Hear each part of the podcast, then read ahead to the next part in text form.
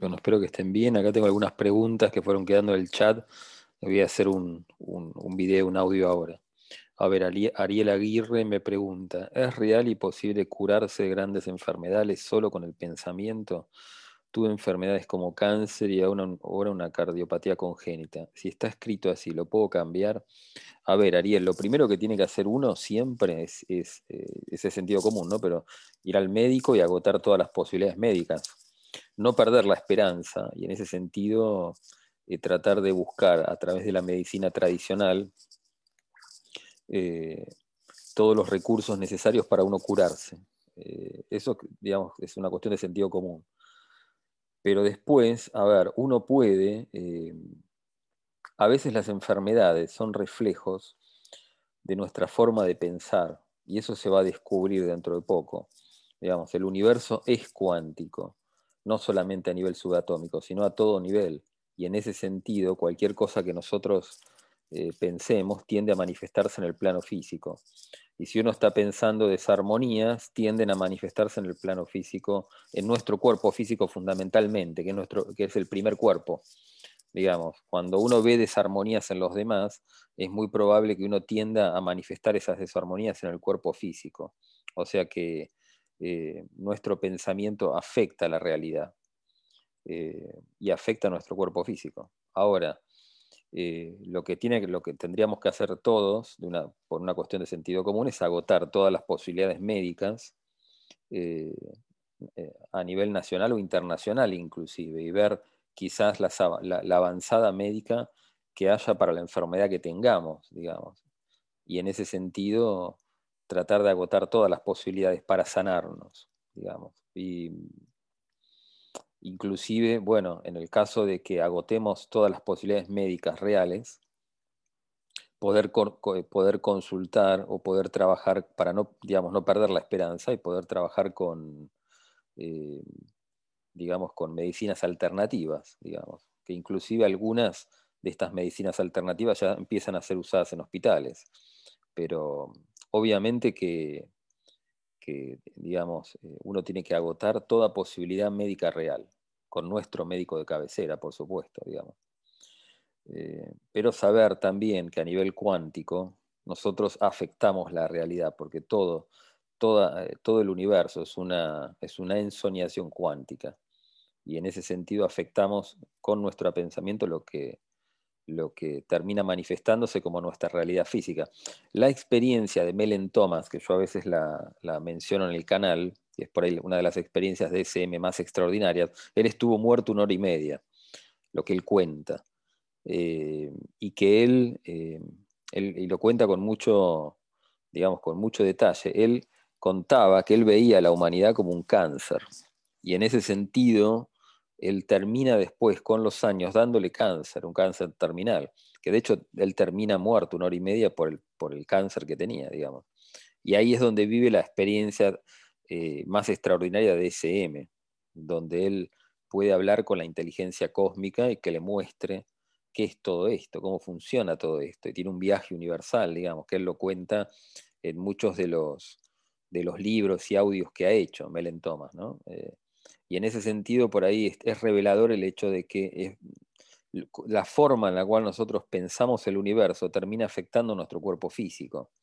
Pero eso no quiere decir que uno no, tenga que ir al médico. O sea, eh, si uno se siente mal y tiene alguna dolencia física, va a ir al a su médico de cabecera. Y si no funciona, ir y buscar dentro de la medicina tradicional las, las alternativas, eh, las alternativas, digamos, pausibles para una curación y después entender que eh, nuestra mente afecta, afecta a nuestro cuerpo físico, digamos, en ese sentido. Eh, ahora, vos pones, si está escrito así, lo puedo cambiar.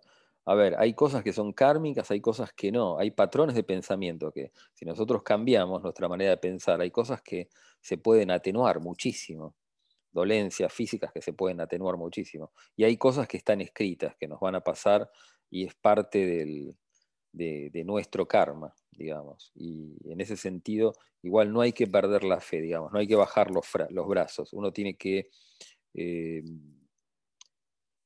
primero no perder la fe y saber, digamos, que, que uno va a buscar con todas sus fuerzas el poder sanarse.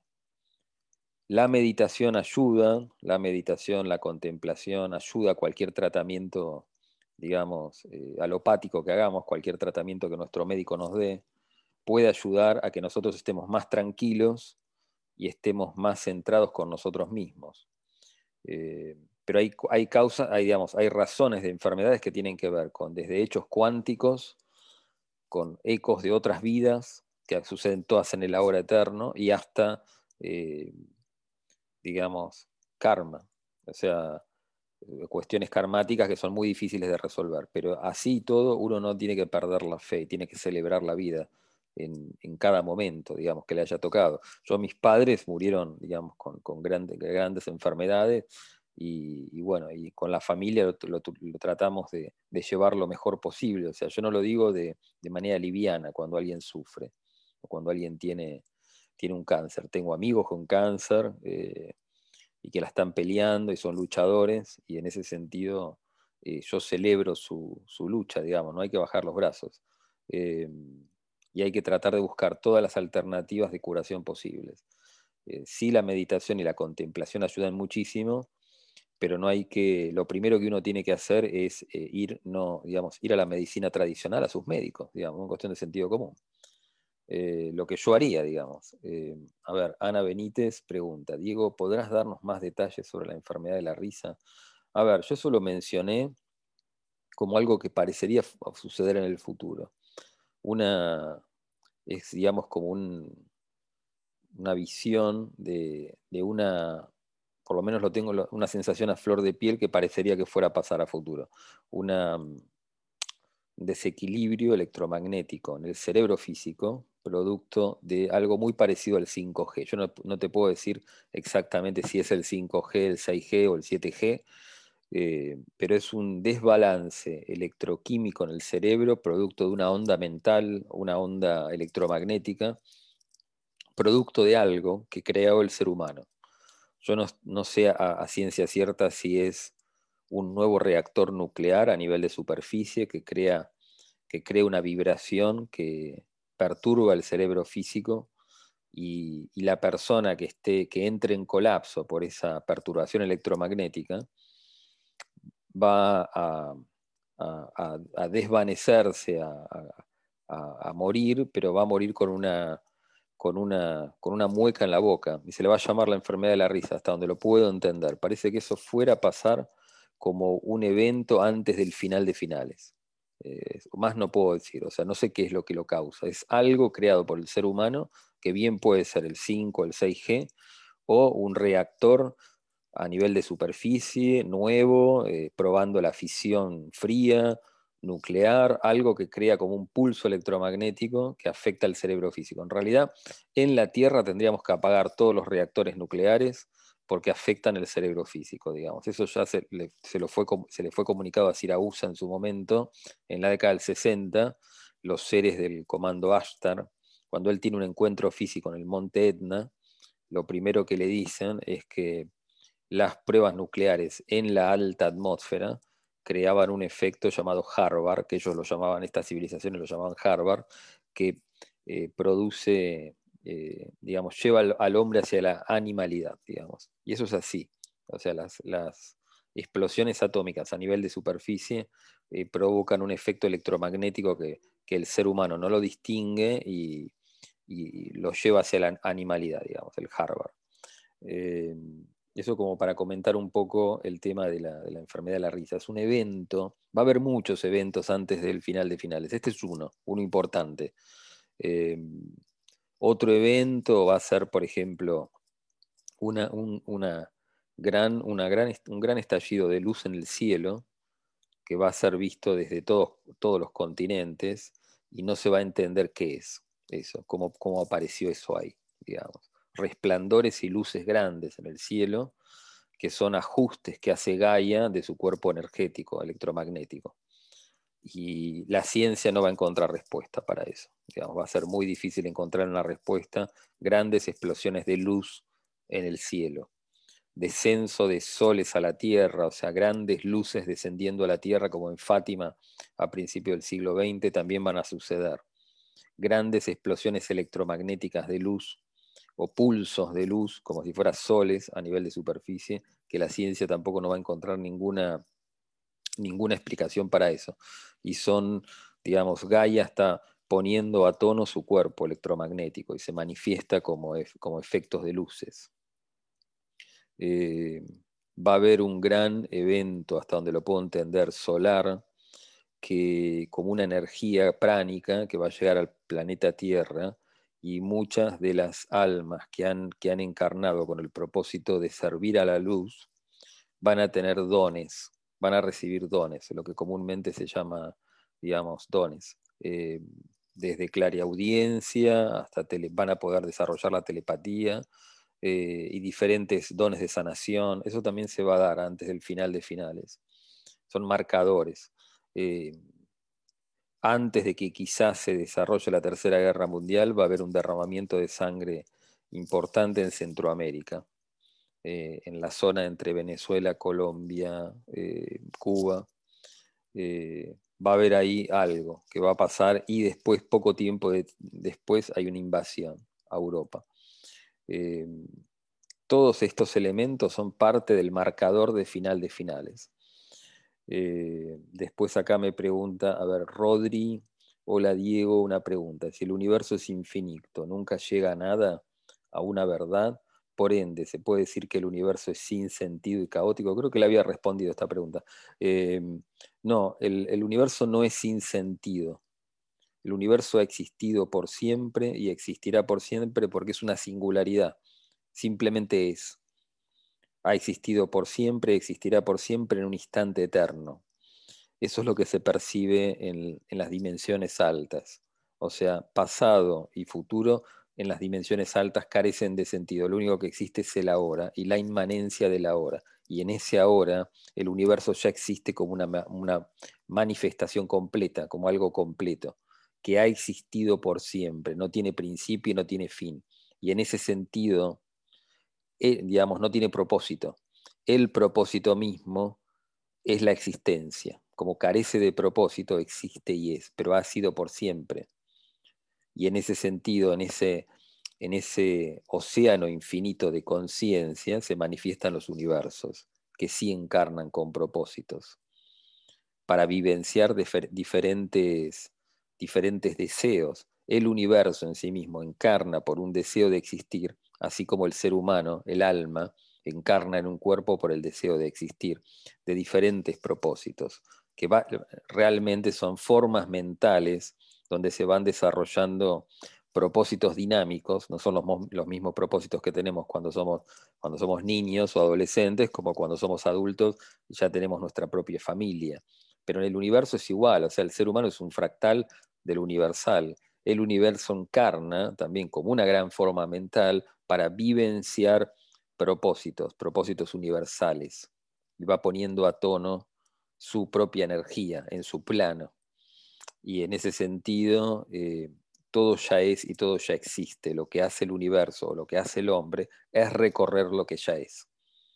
Eh, como si fuera una película. Nosotros si tenemos una, una, película de film, un film de televisión en la mano, o un cassette, o un, o un DVD, en realidad toda la historia está ahí y la estamos teniendo en la mano. Y si nosotros la reproducimos, vemos un pedazo de esa historia.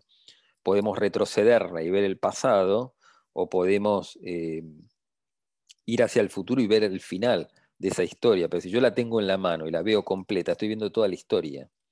Y en ese sentido, de la misma manera se manifiesta él, él, los universos o la vida de un ser humano. O sea, en la quinta dimensión se ve toda la historia plasmada como un hecho manifiesto y el universo entero como un hecho manifiesto, sin principio y sin final. Lo que hace la conciencia es recorrer lo que ya es. Eh, en ese sentido, ¿no llega a nada? No, sí llega es el gran juego de la conciencia. La conciencia y la experiencia son lo único real, no la dimensión por la cual estamos transitando, o el universo en sí mismo, que tiene un dejo de artificialidad enorme, enorme. Es un gran juego de la conciencia. La conciencia es la que va recreándose, articulándose y creciendo en luz y en entendimiento de qué es todo esto, a medida que se va transitando los diferentes reinos y mundos En ese sentido, no es que no se llega a nada. La conciencia, que es luz, y todo es luz, y todo es conciencia, van recreándose, pasando de una dimensión a otra dimensión y liberándose de esos mundos, que son todos irreales, hacia realidades universales cada vez más lumínicas, más llenas de fuegos. Eh, y en ese sentido, la forma universal, la arquitectura universal, tiene un dejo de andamio, de construcción artificial enorme, enorme. Pero la experiencia de pasar por esos mundos es lo único real. El resto es toda una ilusión, inclusive el alma misma en su plano. Eh, y después me dice, por ende, ¿se puede decir que el universo es sin sentido y caótico? No, el universo no es sin sentido, sino que el caos es tal que se expresa como un orden máximo. Es ambas cosas. Eh, digamos, el caos máximo es un orden máximo. No hay una, una hoja que caiga de un árbol que no esté contabilizada por los eones, digamos. O sea, eh, en ese sentido, caos máximo y orden máximo son la misma cosa, es una singularidad del universo. Eh, pero no es que no, no, se llega a nada. El punto de vista que vos representás, que representa cada ser humano, es un punto de vista experiencial, que a medida que van pasando los eones y tu conciencia va reencarnando entre diferentes, aunque en realidad todas las encarnaciones suceden en un único instante, la conciencia va recreando esas, esas encarnaciones, va sacando cada vez más luz de esas experiencias y va poniendo a tono el espíritu, que es nuestro verdadero ser. Y el espíritu puede imaginarse qué, lo, qué es lo que hay más allá de sí mismo. Puede ver lo que está más allá de sí mismo cuando está a tono, cuando se lleva todo ese perfume experiencial. Lo único real es la experiencia en el universo, no el mundo que estamos dejando atrás o al que vamos, que son andamios, son construcciones artificiales, tienen un dejo de artificialidad enorme, enorme. Eh, Yesenia Villarreal me pregunta, a los años 50 llegaron los visitantes de Venus al gobierno, al gobierno de Estados Unidos debe ser, por la preocupación de que pudiera ocasionar una bomba, lo que pudiera ocasionar una bomba atómica.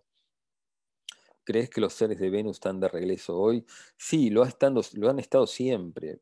Yo no he tenido contacto con los seres de Venus, con los venusinos, pero la gran mayoría de los contactados fueron contactados por Venus. John Sadansky, eh, eh, por ejemplo, eh, Siragusa en Italia, Villanueva Medina, el mexicano, Villanueva Medina en la década del 60. Por ejemplo, Howard Menger, estadounidense, un contacto real a mi entender, también tuvo un contacto con, con, seres de Venus. La gran mayoría de los contactados, en un casi en un 90%, son con la civilización de Venus o con las Pléyades. Eh, y hasta donde yo puedo entender, nos han mentorizado desde siempre. Son nuestros verdaderos hermanos mayores dentro del sistema solar. Las, la civilización o las civilizaciones de Venus relacionadas con el planeta Venus, en esta dimensión o en otras, eh, nos han mentorizado desde siempre. Digamos. Es la gran eh, civilización de tipo humanoide, cercana al planeta Tierra, y el planeta Tierra, el planeta Venus, tienen un puente, como si fuera un puente arcoíris entre, entre un planeta y otro. Y la energía circula entre, entre estos dos, dos grandes planetas. Eh, y en ese sentido siempre hemos sido mentorizados, siempre, siempre, no es de ahora. Y no es que estén de regreso, sino que cada vez más se está eh, generando un vínculo mayor y estos seres se están dejando ver cada vez más nos están preparando para el contacto, digamos, para el contacto masivo entre civilizaciones. Eh, Yesenia Villarreal, Yese pregunta, cuando la Madre Tierra entra en la cuarta dimensión y como fractales que somos, ¿cuál es la manera básica para poder alcanzar la cuarta dimensión en esta ensoñación? A ver, buena pregunta.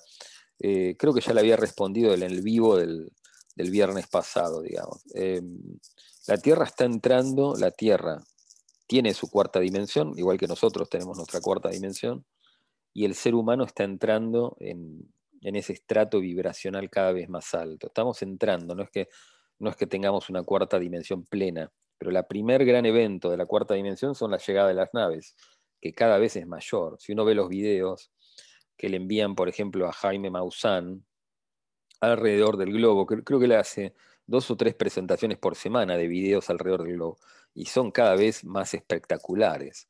las, de hecho, ya hay muchos, muchos astrónomos o personal técnico relacionado con, organismos del espacio que están diciendo de manera, digamos, de manera no oficial, pero están reconociendo que estamos siendo visitados. O sea, eso es así. Todas esas naves con sus diferentes formas, inclusive Antonio Ursi, las filmaciones de naves de luz o no de luz, son, la gran mayoría son diferentes, con lo cual presupone que hay civilizaciones, son millones las civilizaciones que nos visitan, en el sentido que tiene, cada civilización tiene su formato de nave diferente. Eh, y en ese sentido, bueno, estamos, estamos entrando a la cuarta dimensión. El gran evento de cuarta dimensión son la llegada de las naves. Y estamos entrando en ese proceso de ya aceptar voz populi. De hecho, los gobiernos están cada vez aceptando más que el fenómeno ovni es real, el fenómeno UFO es real, no es una fantasía, eh, y es algo cada vez más presente en nuestra cultura. Y a nivel cultural, los, fundamentalmente los chicos jóvenes lo aceptan como ya algo, como algo real, digamos, como que civilizaciones alrededor del universo nos visitan, digamos. Eh, y en ese sentido, a ver, ¿cuál es la manera básica para poder alcanzar la cuarta dimensión? En realidad, todos los, todos los cuerpos, el ser humano y Gaia, tenemos todas las dimensiones. Lo que, lo que está viendo ahora es un pasaje de nuestra conciencia a una conciencia más amplia, que es lo que podríamos llamar el ingreso a la cuarta dimensión. Vamos a dejar de pensar de una manera tan binaria, blanco, negro, bueno, malo, hombre, mujer, y estamos entrando en una deconstrucción de la sociedad. Que nos guste o no nos guste es así. Estamos entrando en una deconstrucción del trabajo, una deconstrucción de la educación, hoy por, por tema quizás no querido, por el tema del COVID, pero yo, inclusive lo veo en mi hija, no, no, no va todos los días al colegio. Muchas de las clases las tiene vía Zoom digamos, y a nosotros nos pasa lo mismo. Yo cuando tengo que dar, cuando tengo que dar clases, muchas las estoy haciendo vía Zoom, digamos, o de manera remota. Y lo mismo está sucediendo con el trabajo, se está digitalizando totalmente todo y estamos yendo a un modelo laboral donde no salís de tu casa, en algunos trabajos por lo menos. Eh, estamos yendo a una deconstrucción de la sociedad. Y en ese sentido es también otro símbolo de la cuarta dimensión. Los que han tenido eventos reales de cuarta dimensión saben de que el gran elemento eh, diferente que se, vive la, que se vive en la cuarta dimensión es la relatividad de todo. Los materiales se vuelven relativos, el tiempo y el espacio se vuelven totalmente relativos porque son ilusorios y en ese sentido se vuelve una deconstrucción. Vos vas a tener flashes de tu pasado, flashes de tu futuro y el presente empieza a ser cada vez más inmanente. Pero nosotros a nivel social ya estamos viviendo esos eventos de deconstrucción espacio-temporal. Digamos, estamos quizás en, no en todos los trabajos, pero en, algunos sí, donde se está empezando a ver esa, esa nueva ola cultural, digamos, de deconstructiva, totalmente deconstructiva. En la arquitectura ya hace años que se ve, ya no se hable más de, digamos, el concepto de caja arquitectónica, que empezó en los 60, 70, es algo que cada vez es más vigente, una caja que pueda ser convertida en una vivienda, en un local de ropa y al mes lo puedas transformar en, un lugar de meditación. O sea, ya ni siquiera se habla de diferentes tipos de tipología. Lo que, estamos, lo que estamos viendo es una caja, una caja que vos la puedas transformar en lo que quieras, que también es una deconstrucción de los propósitos. O sea, estamos viendo un mundo que, aunque no nos demos cuenta, va a estar muy relacionado con el mundo ET, eh, y al mismo tiempo va a ser totalmente deconstructivo.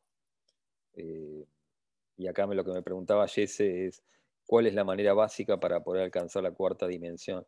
En realidad ya lo estamos haciendo todos eh, en esta ensoñación. Sí, el universo en sí mismo es cuántico, es una ensoñación cuántica, no hay nada afuera. Vos estás soñando esta vida. es un sueño lúdico y totalmente cuántico. Y en ese sentido, cuando vemos hacia afuera, lo que estamos viendo son símbolos de nosotros mismos que han emanado de nosotros o tienen sintonía directa con nuestro corazón. Pero en realidad no hay nada afuera, es una gran ensoñación. Estamos dentro de un holograma, de un holograma que nosotros lo vivimos eh, como algo real, pero en realidad es una ensoñación. Y en ese sentido lo importante es no engancharse con las cosas que pasen afuera. Eh, si alguien nos grita, saber que eso es un eco, un eco que provino de otra vida. Nosotros le habremos gritado a alguien y por eso alguien nos gritó. Y no, y no creamos más karma. Porque lo que nos mantiene en el planeta Tierra, en esta dimensión, es el karma, precisamente. Eh, Andrea Gropo me pregunta, ¿podrías hablarnos más del hoyo negro que se siente en el samadhi? A mí me da una sensación de angustia sanada. Bueno, esto creo que lo había respondido ya. Eh, a ver, en el samadhi vos tenés diferentes etapas. La etapa fundamentalmente cuando, yo por ejemplo, cuando tuve el, samadhi, el samadhi desaparece el yo. El, yo empieza a ampliarse hasta, hasta que se fusiona con la totalidad. No duele cuando desaparece el yo vos lo que sentís, yo cuando, el samadhi tiene diferentes etapas. La primera etapa vos sentís un golpe. Yo, por ejemplo, sentí un golpe en la nuca muy, muy grande. Los hindúes por lo general lo llaman el shakstipa, el golpe del maestro. Yo en ese momento estaba solo caminando en la calle, pero sentí ese golpe y mi conciencia se sale del cuerpo. Se vuelve esférica, como una esfera de conciencia, podía ver 360 grados. Esa es la primera etapa del samadhi y mi conciencia o la conciencia se empieza a ampliar y a medida que se iba ampliando, se iba haciendo cada vez más grande, como una especie de globo, se iba haciendo cada vez más grande, yo podía ver hacia arriba, hacia abajo, hacia los costados, hacia atrás. Era consciente como si mi, conciencia o mi mirar tuviera, fuera totalmente esférico, podía mirar hacia todos lados. Eh, esa, esa esfera de conciencia se empezaba a ampliar, ampliar, ampliar, y llegó un momento que empezó a tocar a los árboles que estaban en la calle, a los gatitos, a los pajaritos, y yo me sentí ser profundamente esos seres, o sea, yo sentí que eran, eran parte de mi ser, yo era esos seres, digamos. Em, es más que un sentimiento de profundo hermanamiento, era ser ese mismo ser. Yo era ese gatito que estaba ahí o ese pajarito, digamos. Una sensación de algo más mayúsculo que un profundo hermanamiento, una sensación de donde se disuelve la diferencia entre el, el yo y el tú o el objeto y el sujeto. Pasa a ser parte de una misma experiencia metafísica, multidimensional.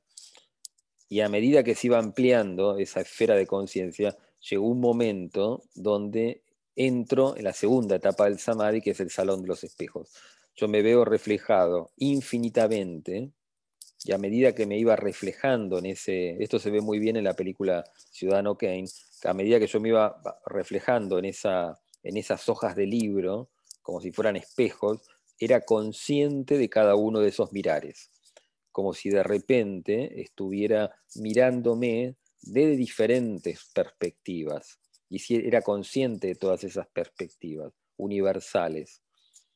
Eh, y esta es la segunda etapa del samadhi que se la llama comúnmente el salón de los espejos. Eh, esto sucede porque son las realidades paralelas que existen y son reales y son verticales.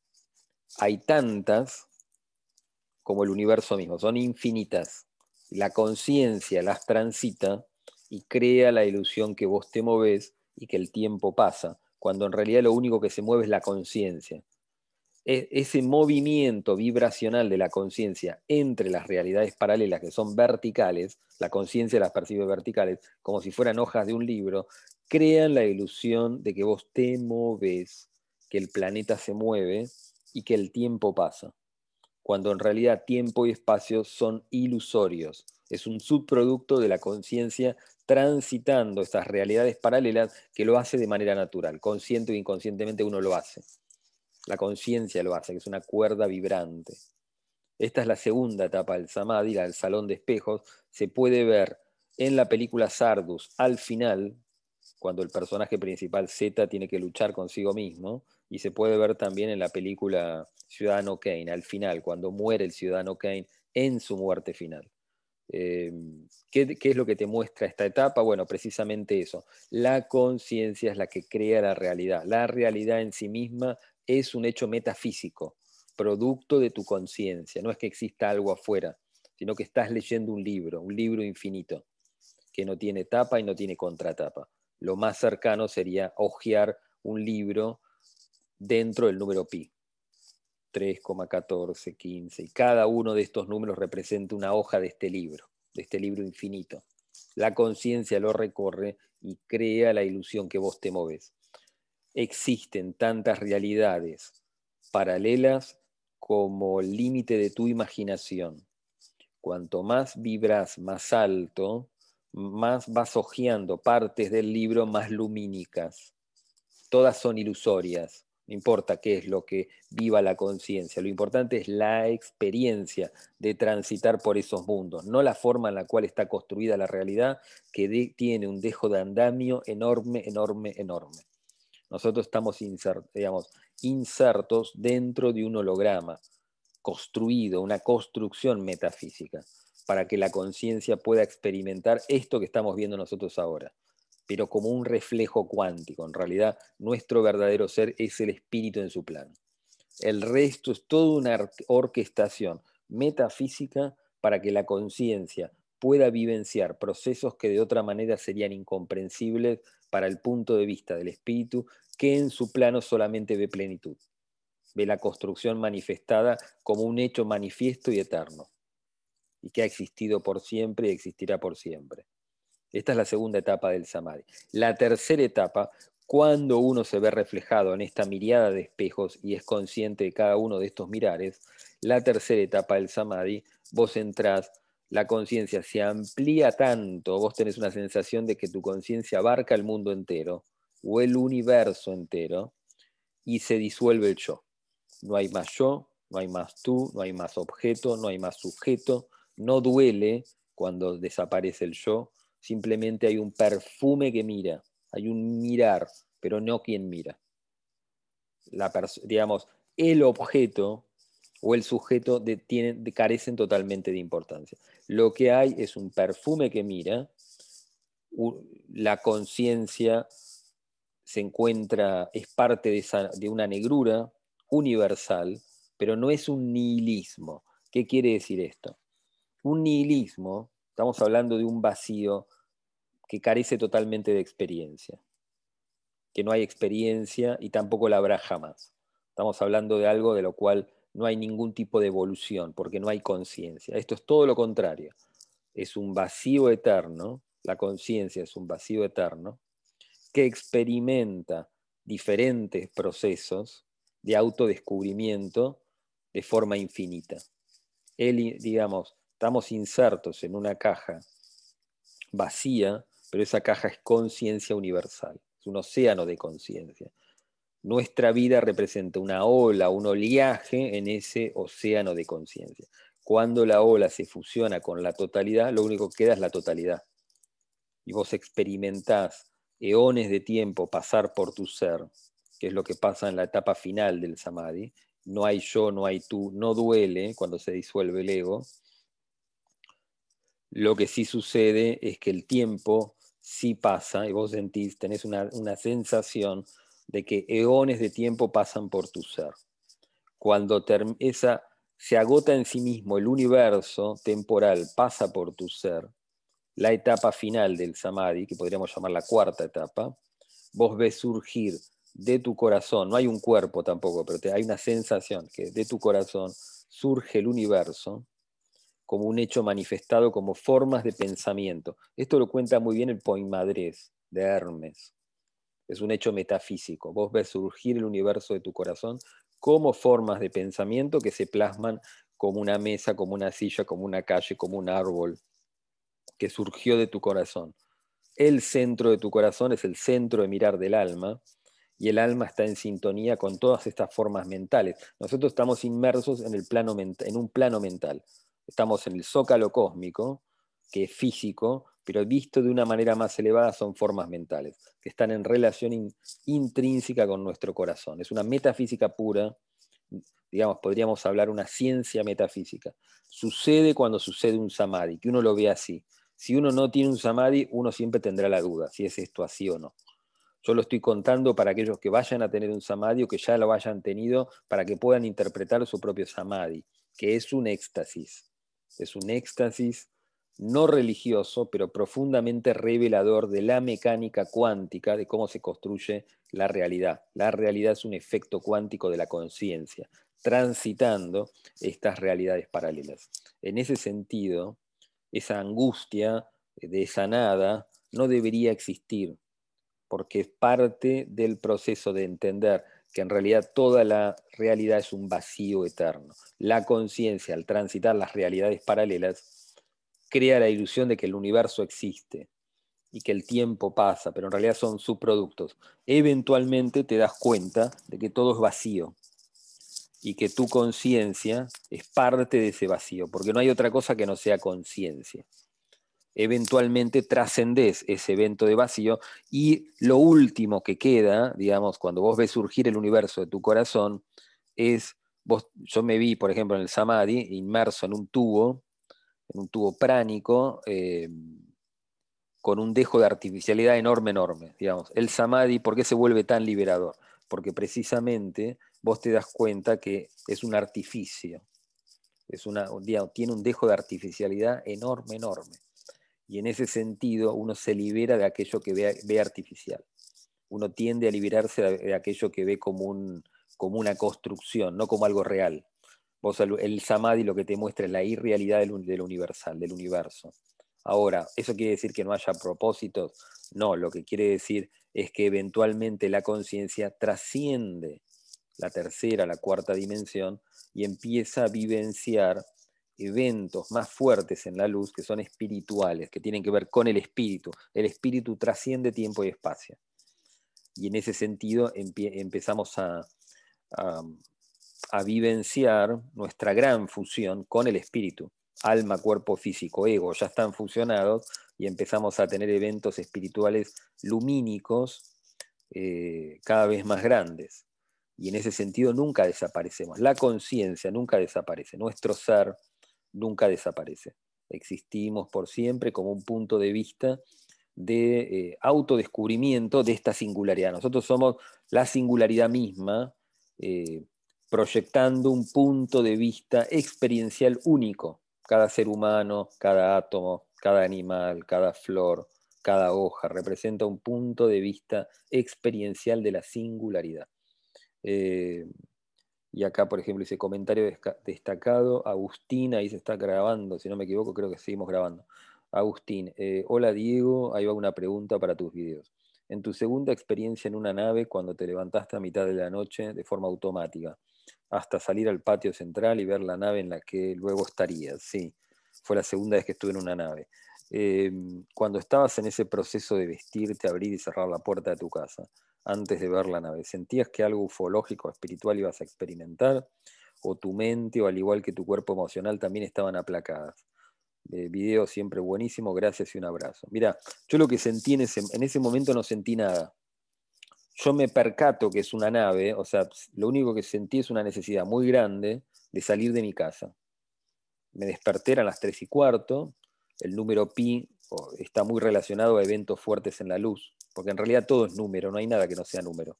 Eh, yo tengo una necesidad muy grande de salir de mi casa, me pongo hasta donde puedo recordar la camisa, los zapatos, eh, pero todo de una manera muy apurada. Y cuando salgo, agarro las llaves de casa, abro la puerta y cierro, empiezo a caminar por el pasillo del PH y algo me hace mirar para arriba y veo la nave.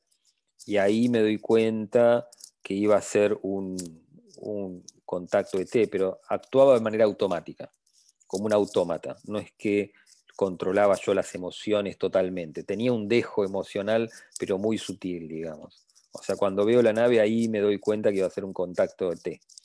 Pero lo manejaron todos ellos. O sea, no fue un contacto programado. Me hicieron salir de mi casa para tener el contacto. Eh, espero responder la pregunta. Sí fue eh, un contacto espiritual, muy importante. Yo me sentí dentro de la nave, donde empiezo a recuperar las emociones. Dentro de la nave me sentí muy hermanado con ese ser, que era como un vapor. Eh, era una nave, yo la llamo nave cuántica. Más allá que se veían controles y se veían algunas cosas, el ser en sí mismo era, era, era como un vapor semi-traslúcido. Eh, y esto, él mismo me, transmite que, que no provenía de este universo y que si estaba bien en la tierra, fue lo que yo llamo un evento de salida. en, la vida espiritual de una persona, cuando vos estás en un camino espiritual sincero eh, y, empezaste a tener eventos importantes en la luz, es muy probable cuando vos tenés eventos de tipo UFO que eventualmente se te pregunte si vos querés quedarte en tal realidad o no. Y mientras vos digas que no, vos seguís permaneciendo acá, hasta que en algún momento decís que sí. si el aferramiento es muy grande con tu familia, eh, esos eventos pasan y todavía no estás preparado. Pero eventualmente, si vos llegás a decir que sí, que no estás bien en la tierra o que no querés estar más acá, sos sacado de esta realidad y es otra forma diferente a trascender. Yo llamo trascender a morir. La forma que todos conocemos para salir de esta realidad es la, de morir, digamos, que en realidad la muerte no existe, es una trascendencia a nivel del alma. Eh, pero otra forma, menos conocida, eh, pero también que existe, es la de ser sacados de esta realidad por seres multidimensionales. Aparece una nave, te, entras, como en mi caso, a un ascensor de luz, sos subido, y se, siempre se te va a preguntar, ¿querés venir con nosotros? Y vos decís que sí, sos sacado de esta realidad. Para nunca más volver o para volver eh, años después, digamos, y ser un, un, elemento positivo para la sociedad, digamos. Son elementos de salida. A ver, Yesenia Villarreal me pregunta, cuando la madre tierra entre... Ah, ya esto me lo había preguntado Jesse. Eh, perdón, ahí Paola Tuz pregunta, en nuestras experiencias de vida, ¿hemos experimentado ser minerales, vegetales, animales y como humanos? ¿Es posible retroceder y encarnar en un animal? Bueno, buena pregunta, Pau. Eh, no, el universo siempre va hacia adelante. Hay corrientes hindúes que plantean la involución de la encarnación, o sea, que vos puedas encarnar como un animal, como una especie de castigo, digamos. Eh, pero no es así. La, digamos, la conciencia siempre va desarrollándose cuánticamente a niveles más altos, siempre a niveles universales cada vez más altos. O sea que del reino eh, mineral pasamos al vegetal, del vegetal al animal, animales cada vez más mayores, hasta pasar a ser la gran individualización se da como ser humano y después estamos alrededor de 500 y eh, pico de vidas como seres humanos y eventualmente trascendemos, digamos, a nivel del espíritu, de seres de luz y después a experiencias cada vez más grandes, a nivel de la conciencia. En realidad lo único real es la experiencia de transitar por esos mundos, no la forma mental que encarnemos, que puede ser un animal, un perro, un ser humano un vegetal. Son todas formas mentales. Eh, My Prince pregunta, ¿nos evaporamos al morir? No, no nos evaporamos. O sea, lo que sucede, eh, yo sé por qué me lo estás preguntando, porque yo dije que el alma se, digamos, eh, se fusiona con el espíritu y se da como un proceso de evaporación. En realidad lo que se da es un proceso metafísico donde los átomos espirituales empiezan a influir en, en los átomos álmicos, en nuestro cuerpo álmico, que es como un cuerpo de luz muy blanca, pero humanoide, eh, el espíritu empieza a influir y empieza a reemplazar esos átomos. Y los empieza a reemplazar y se empieza a quedar con toda esa experiencia. Y hay una fusión alma, alma-espíritu, digamos, que es una, es una metafísica. Eh, Celín García pregunta, Diego, ¿el pensamiento debe estar a un sentimiento de alta vibración para recibir una adecuada manifestación? bueno, esto es una pregunta con respecto a la co-creación. En realidad, el pensamiento debe estar centrado, si vos lo dotás de cierta emocionalidad, si vos estás pensando y decretando con el verbo lo que vos querés lograr, el efecto que vos querés lograr en el plano físico, funciona si vos lo dotás de cierta emocionalidad, pero te olvidas.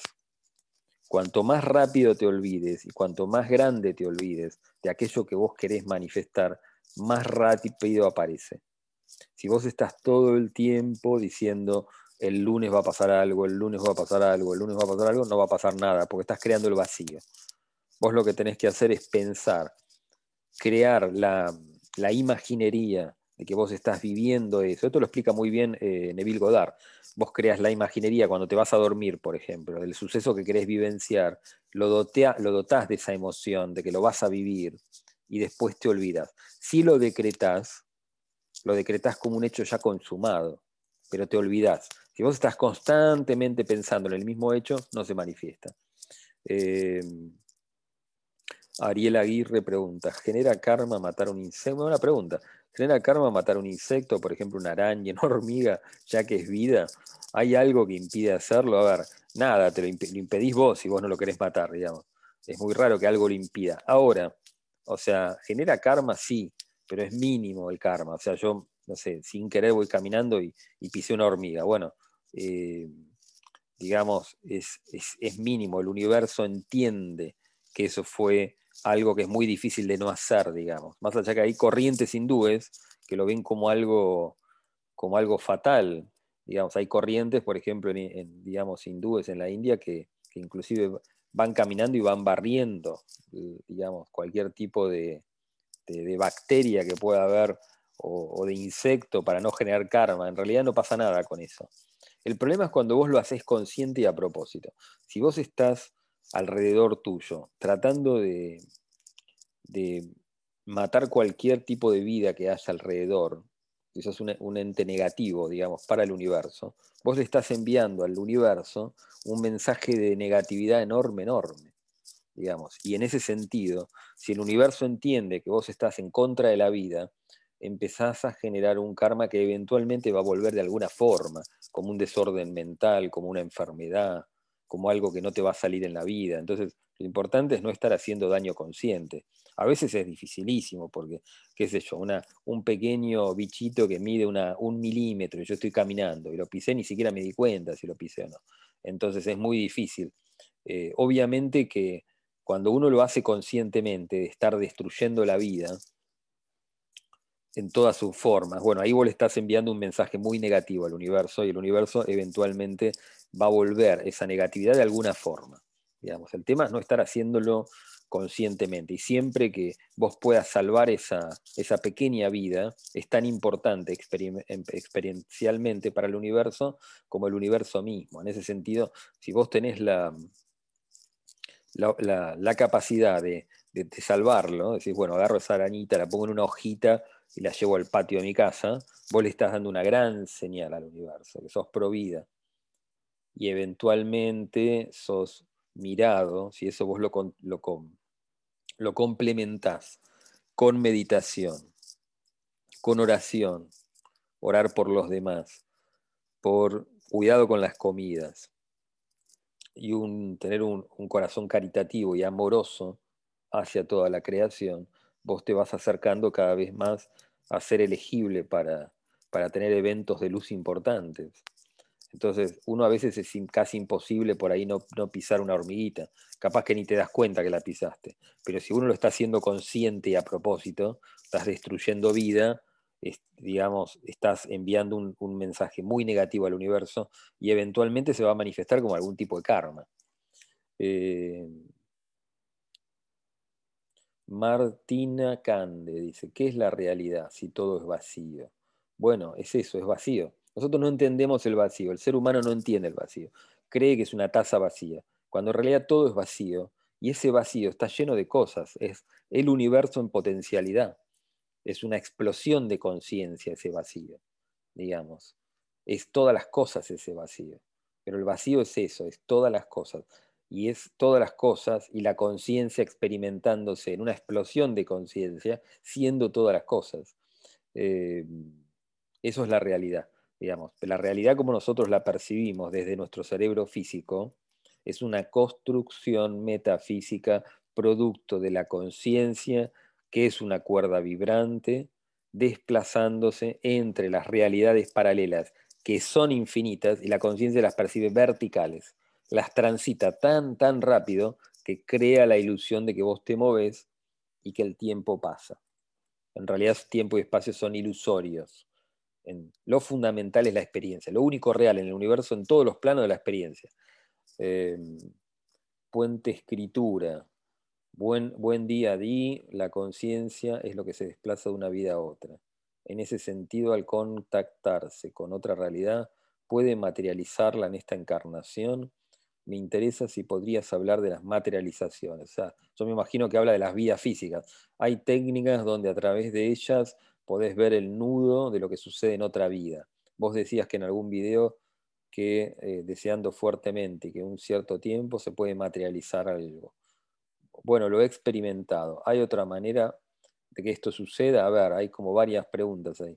Eh, sí, la conciencia, en realidad sí se desplaza entre vida a vida, pero en realidad todas existen en el ahora eterno. Hay un solo instante en la creación, que es aquí y ahora. El ser humano le cuesta muchísimo entenderlo, porque estamos inmersos en una singularidad. Entonces le, cuesta entender lo singular, que es totalmente paradojal. En realidad todas las vidas suceden aquí y ahora, y por eso la meditación funciona como una gran, como una gran herramienta, como una gran llave de oro, porque vos estás vivenciando el ahora eterno. Eh, si vos querés manifestar algo, usando lo que comúnmente se llama la cocreación, mal llamada, en realidad todo ya existe en el universo.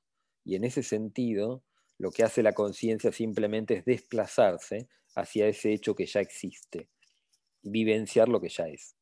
Para eso vos lo que tenés que hacer es pensar fuertemente en lo que vos querés vivenciar, dotarlo de cierta emocionalidad, aunque quizás cuando uno está más, más canchero no hace falta dotarlo de cierta emocionalidad, eh, y decretarlo y olvidarte. La, clave es olvidarse rápidamente de eso y te, y te olvidas. Si vos estás todo el tiempo tratando de apurar el proceso, repitiéndolo, el lunes va a pasar algo, el lunes va a pasar algo, el lunes va a pasar algo, no pasa nada.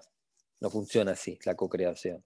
Vos lo que tenés que hacer para que el efecto cuántico suceda es lo soñás, lo pensás fuertemente, lo vivenciás con tu emoción, lo decretás, me voy a ir de vacaciones, voy a tener un mejor trabajo, lo que fuera, y te olvidas.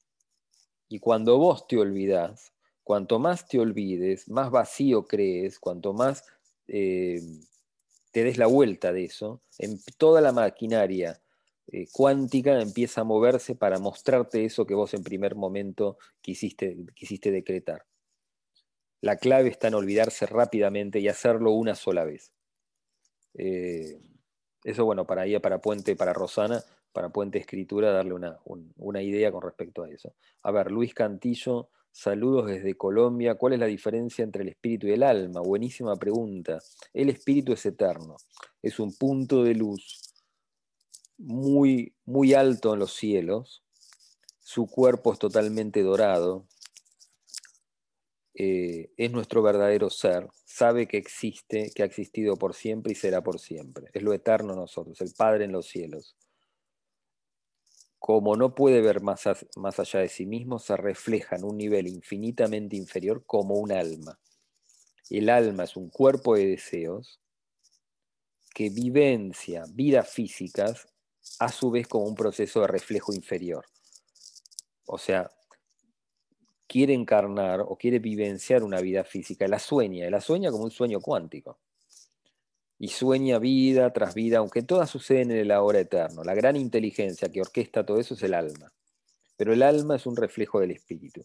El alma en su plano representa un cuerpo de deseos que encarna por deseo y el espíritu es la vida, lo que dota de vida todo ese sistema de conciencias. Eventualmente, como el alma emanó del espíritu y todas las vidas físicas emanaron del alma, todo ese conjunto de conciencias colapsa en el espíritu, que es lo único real. Y el espíritu puede ver que hay más allá de su plano. Eh, después me pregunta Pilar 47, ¿conoces la experiencia de don Pablo Hauser, que escribió el libro La Respuesta? Mira, conozco la experiencia de él parcialmente. Él tiene un libro, sí, es verdad. Creo que tiene varios libros, algunos muy parecidos al libro de Urantia eh, hasta donde puedo entender, eh, parecería ser real la experiencia de Pablo Hauser. Eh, yo lo único que, lo que no me gusta es por ahí el comercio, con la experiencia ufológica. Yo sé que a muchas personas que han tenido eventos ufológicos no les no, sé si es que no les queda otra, pero bueno, promueven sus libros, sus vivencias y cobran.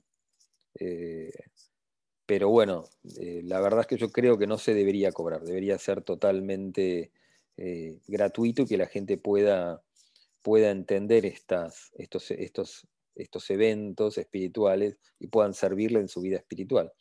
Bueno, ahí tengo más preguntas, pero las, las, las, desarrollo en todo caso mañana en el vivo, mañana a las 10 de la noche, a las 22 horas, hora argentina, en México serán las 20 horas mañana, y bueno, y ahí respondemos preguntas en vivo y hacemos el, así el, show en vivo para, para los que lo quieran ver. Un abrazo muy grande.